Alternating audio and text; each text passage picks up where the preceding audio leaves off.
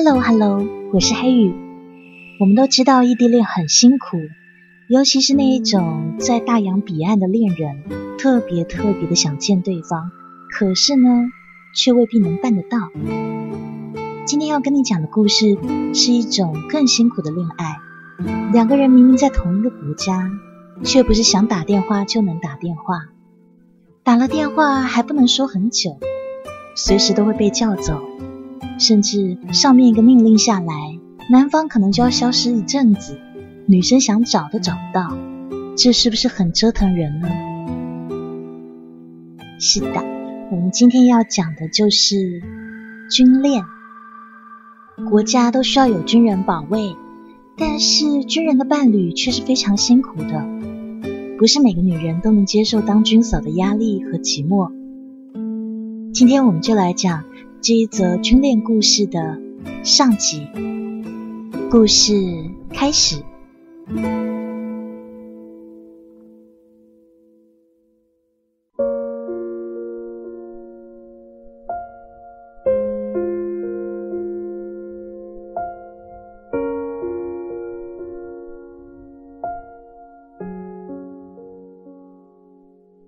看着桌上的日历，他叹了口气。又撕去了一页。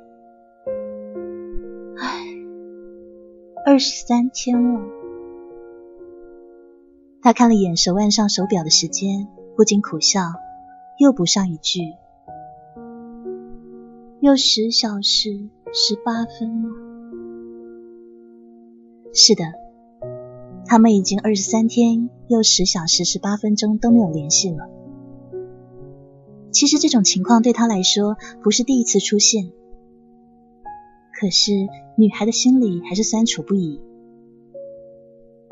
虽然早在和男友通话中感觉到他可能要去执行任务，但是对方不说，他也就不问。即使是早有预感，在那天深夜，男友张琪突然给他打电话，他说了四个字：“要出发了。”那个时候，如月还是十分震惊，或许更多的是不舍。于是电话这边的他只说了一个字：“嗯。”然后通话在稍许沉默之后就挂断了。张琪说的轻松，如月也答的轻松。可是他们都知道，那短短的沉默里有男人对她的思念，有她对男人的挂念。有他们对彼此的想念，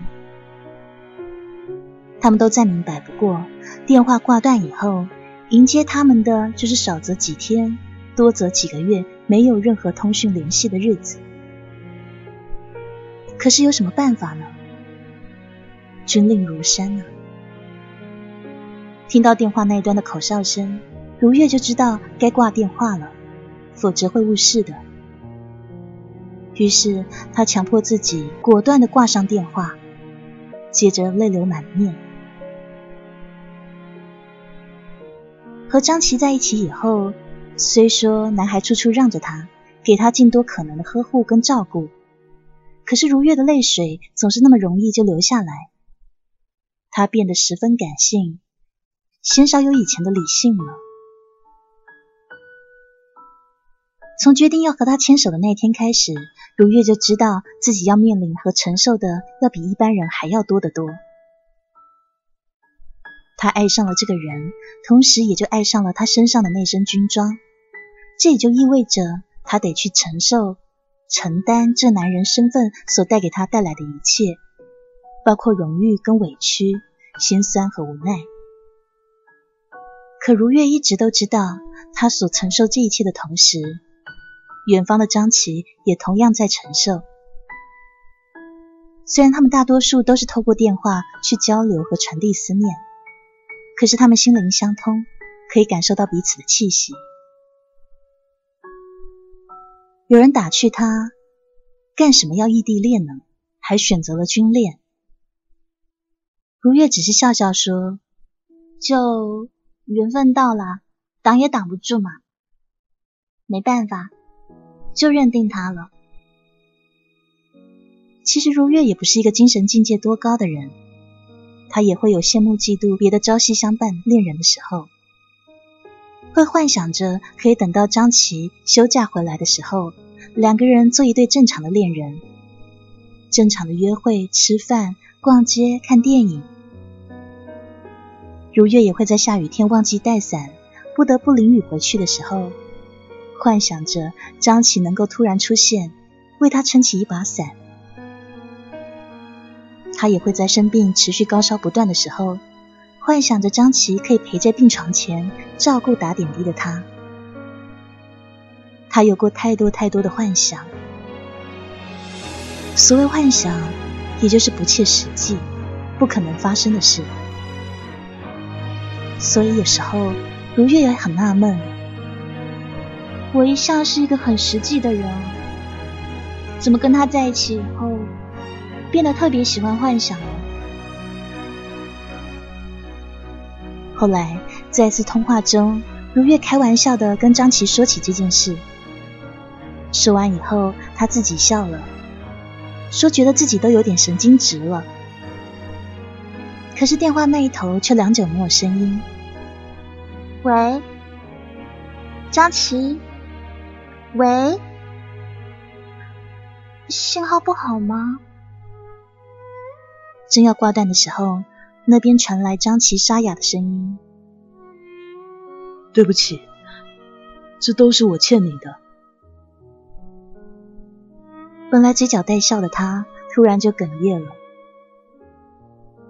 可是，我愿意啊！谢谢你。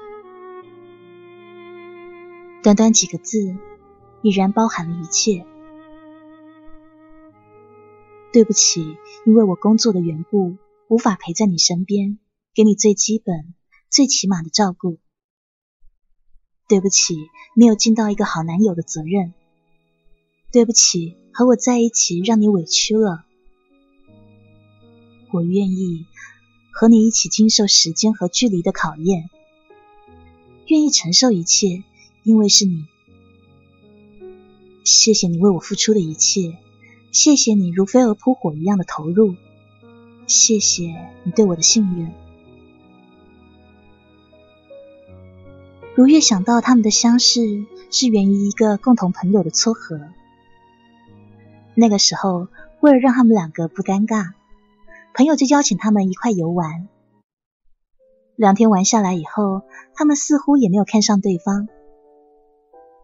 张琪要回家了，他们就一起到汽车站给他买回程的票。当时正赶上十一出行的高峰期，一票难求，车站门口人山人海。可是如果当天不回去，张琪肯定是赶不上第二天回部队的车次了。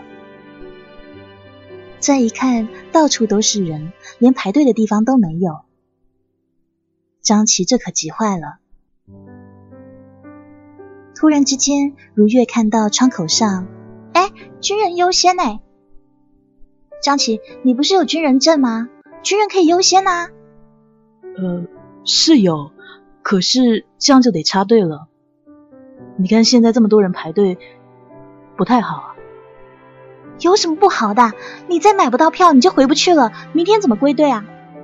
证给我，你不好意思，我帮你买。等张琪拿出证来。还没来得及掏钱，如月就一把抓起证件，风风火火往窗口前进，只留给他一个在人群中挤来挤去的背影。终于，他回来了，手里拿着票递给他，说：“赶紧进站，看时间，车马上要开了，路上小心啊。”张琪道了谢，要把车票钱还给他，可是如月推辞不要。最后，在旁边的朋友们看不下去了，就说：“接着吧，你们两个再推迟一会儿啊，车都开了。”如月一想也是，无奈之下只得接住了。再见，再见。就这样，他们分开了。当时他们都以为彼此再也不会有什么交集，因为张琪要回部队继续工作。而如月也选择了毕业以后继续深造。时间一天天过去，他们并没有什么联系。只是偶尔张琪会给如月发个信息，问一下他的近况。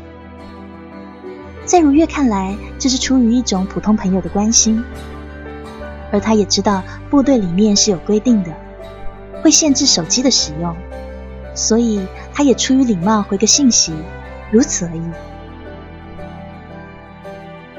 一晃，四年的大学时光即将终结，毕业离校手续也在有条不紊的办理之中。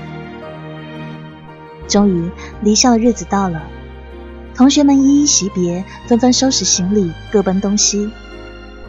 而如月也通过初试、复试，成功拿到研究生的录取通知，就等着新学校开学，继续完成学业。一天晚上，他正收拾从学校带回来的行李，突然间电话响起。这号码是？那是一个来自外省的陌生号码。不会是推销广告的吧？哎，这城市是？该不会是张琪？如月发现自己居然有一丝激动，甚至有一点期待。不对，不对，肯定不会是他。他那么忙，打电话又不方便，怎么可能给我打电话呢？他当时就否定自己。想到这里，随手按了电话的接听键。喂，你好。喂，是我。电话那边传来了陌生中又夹杂着些许熟悉的声音，是张琪的。哦，是你呀，张琪。他尽量平稳自己的声音。啊，你还可以听出我的声音啊，不错不错。是啊，你怎么用这个陌生号码打电话呢？我还以为是广告推销，差点不接了。哦，这个是内部号码，一个不常用的号。今天有点急，就用了这个。哦，这样子啊？那，你给我打电话是有什么事吗？如月断断续续的问。生怕自己问的问题让张琪难堪了。张琪问的一本正经：“怎么我没事不能给你打电话？”啊，没有啊，我我不是这个意思啦，你不要误会，对不起哦。如月苦恼透了，自己说错话了，怎么办呢？电话那头的张琪沉默片刻以后，终于开口了。我得走了，要执行任务，上面临时下达的，东西刚刚收好。现在是给家里打电话的时间，九五分钟。我花了一分钟给家里说了下，想着说也给你打电话说一声。这次去估计时间有点长，可能要两三个月，期间不能使用任何通讯工具跟外界联系，就是这样一个情况。我说完了。现在马上要集合了，你有没有什么要跟我说的？张琪说辞简明扼要，可是听完之后，如月却愣掉了。给家里打电话的时间啊，这……他一时之间并不知道该说些什么。电话那头一声响亮的哨音打断他的状态，紧接着他听到一阵快速跑步的声音。还有有人叫张琪赶紧过去集合的声音，而电话那头的张琪似乎也迫切等待他的回话，于是他脱口而出：“注意安全，等你凯旋。”然后又是沉默。如月可以听到张琪的呼吸声，张琪也可以听到如月的。是的，他们都在紧张。好，等我。紧接着传来电话挂断的嘟嘟声。电话是挂断了，可是如月的心情是难以抑制的激动。为什么呢？这么宝贵的时间，为什么才跟家人说了一分钟，剩下都留给我呢？接下来的时间就在他的疑问中不知不觉的过去了。这期间，如月发现自己竟然会莫名其妙的想起张起来，想着他现在过得好不好，任务是不是顺利呢？什么时候可以回到军中呢？他在这些不知不觉和莫名其妙中，已经开始想念他了。只是那时的如月还没有意识到罢了。学校开学了，他忙着收拾行李，准备材料，开始新的学习生涯。可是张琪还没有回来，所以他们没有联系。这天晚上闲来无事，如月就在翻看手机里的照片。当看到他们之前一块游玩的照片时，他想起那天晚上张琪给他打电话的情景，还有说的那些话。他突然觉得有点想念他，甚至希望张琪能在回来之后再给他打个电话，两个人说说话。想到这里，如月感觉自己的心跳明显加速，脸也变得火热火热的。他可以想象。他的脸肯定红透了。这时，电话的铃声打断他的回忆。看到来电显示的一刻，他终于体会到什么叫做心有灵犀。有一瞬间，他甚至怀疑自己看到的那个名字，但是依然控制不了自己发抖的手，滑动了接听键，想要抑制住自己那因为激动而有些颤抖的声音。喂，喂，是我。那边传来了张琪有些疲惫，但是有更多兴奋和喜悦的声音。嗯，我知道是你，你回来了，一切还好吗？任务没有什么问题吧？完成的顺利哦。他不知道自己无意间已经无意识的问了张琪好多问题。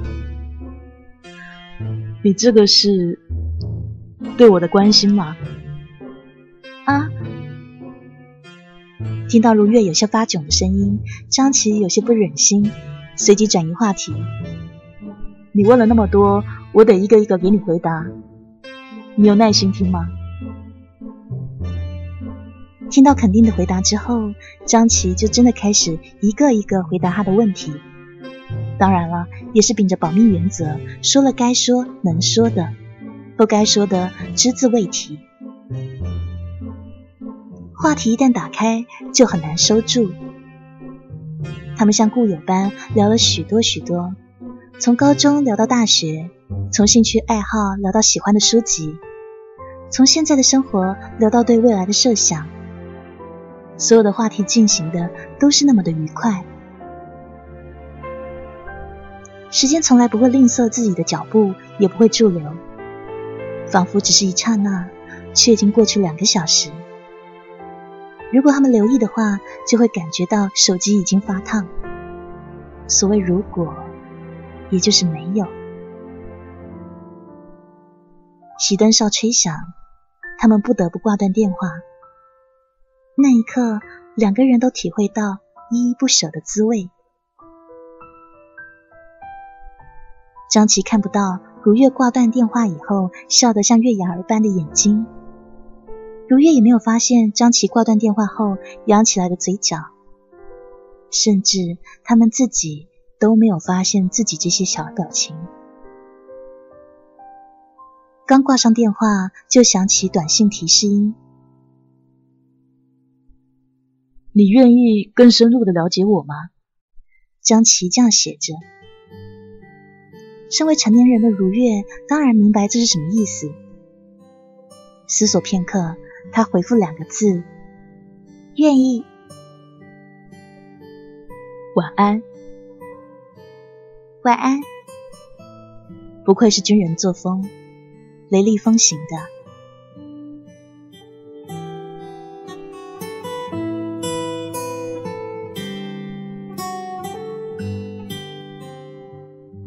就这样，两人的联系日益密切，对彼此了解也越来越多，话题越来越投机，相见恨晚。当然，这联系密切也只是相对以前的偶尔联系而言。对于作为军人的他来说，大多数时间往往不是属于自己的。即便有那么一点属于自己的时间，对手机电话的使用也是有限制的。所以，即便说联系密切，也不算平凡。可是效果已经出来了，事实也摆在眼前，他们真的是越来越了解，而且想要更进一步了解的心越来越迫切。国庆节要到了，这可是个小长假。每年不知道有多少人在过完今年后就开始规划明年的出行计划，以至于稍微有点名气的景区都是人山人海。终于有一天，在电话里，他们说到即将来到的这假期，张琪漫不经心的问：“你十一假期有没有什么安排？”“安排？没有什么安排啊。怎么，你有安排啊？”我能有什么安排啊？越到了这节骨眼，我们越是要提高警惕。我是想问问你，看你有没有什么安排？怎么问我干嘛？就是，我是想说，如果你没有什么安排的话，我想邀你到部队看看。有些话我想当面跟你说，但我最近没有办法休假。不知道这样的邀请是不是有些突兀？如月，你考虑一下，答不答应、接不接受都没有关系啊。是啊，他们联系密切的时间也不短了，对对方的了解越来越深。从心底来说，对彼此都是中意的，可是也就是没有捅破那层纸。张琪知道自己最近休不了假。可是又不愿意在电话里去说某些话。他也知道如月平常学业挺繁忙，每天几乎都有课程安排。当然，他也明白，就这么突兀的邀请一个女孩到一个完全陌生的环境里，似乎有点不恰当。可是他已经控制不住自己的感情，想要当面跟如月说清楚他隐藏在心里很久的话。所以，张琪刚刚的邀请，并不是脱口而出，也不是心血来潮，更不是一时冲动，而是酝酿已久。其实说完以后，张琪心里挺害怕的，也没有太大的把握，到底如月会不会答应，会不会来，他心里很没底。因为只要如月没有给出肯定答案，即便是再高的胜算率，也是没有什么用的。这一点他十分明了。所以在等待如月回答的期间，张琪是十分忐忑不安的。如月是一个成年人，当然知道张琪邀请他去部队意味着是什么。他明白张琪肯定是有某些话想要当面跟他说，那些话无非就是想要把他俩关系确定下来。虽说现在部队谈恋爱已经不需要再打恋爱报告了。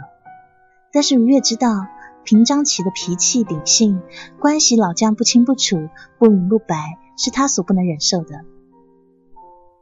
张琪一定会想跟自己把这些话说清楚，可是又不想在电话里讲，但是一时半会儿又休不了假，大概是真没有办法了吧？要不然张琪怎么舍得让他跑那么远去部队看看呢？他当然明白张琪说的看看。看的不是部队，而是他。如月在心里设想了一下，到底要不要跟他当男女朋友，进一步发展下去呢？他想起许多他们之间的对话，也想起他们短暂的相处时光。短短几天期间，没有多说过几句话，但是到现在，如月依旧清晰记得当时张琪的样子。就像在昨天，不是刚刚见面那样子的清晰。这意味着什么呢？是不是其实我一开始就注意他，只是我没有意识到呢？想到这，如月竟然有些期待，期待着能够快速捅破这层薄的已经不能再薄的窗户纸。期待着能快快的见到张琪，期待着把自己心里的想法也说给他听的那一刻。既然早已沦陷，又何必故作玄虚呢？已经相隔这么远的距离，又何必再去玩捉迷藏的游戏呢？干脆，干脆就答应算了。好，我答应你，我去部队看你。如月说出了自己的决定，长吁了一口气。他感受到的不是一个人将去陌生地方的紧张无措，而是兴奋跟期待。电话那一头，张琪那颗忐忑不安的心，也变成一颗激动不已的心了。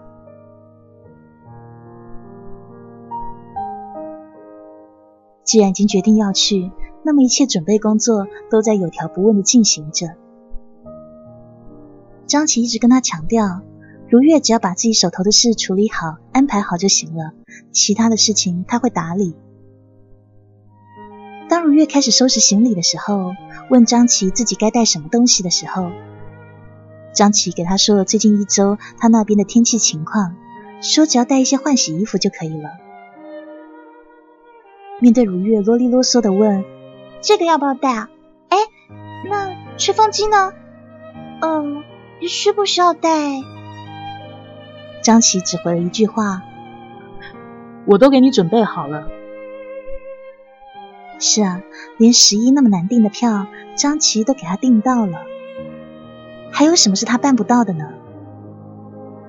想到这里，如月就有一种想要这样子依赖张琪一辈子的感觉。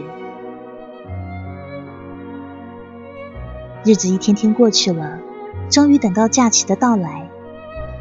这期间，张琪不厌其烦，一遍又一遍的给他强调路上该注意的问题，给他说明要带什么样的衣服，完全把他当做小孩看待。临行之前，张琪早早给他打了电话，问他东西是否已收拾妥当，又把路上要注意的地方又给如月提醒了一遍，然后叮嘱他早点休息，养好精神，不要第二天路上无精打采，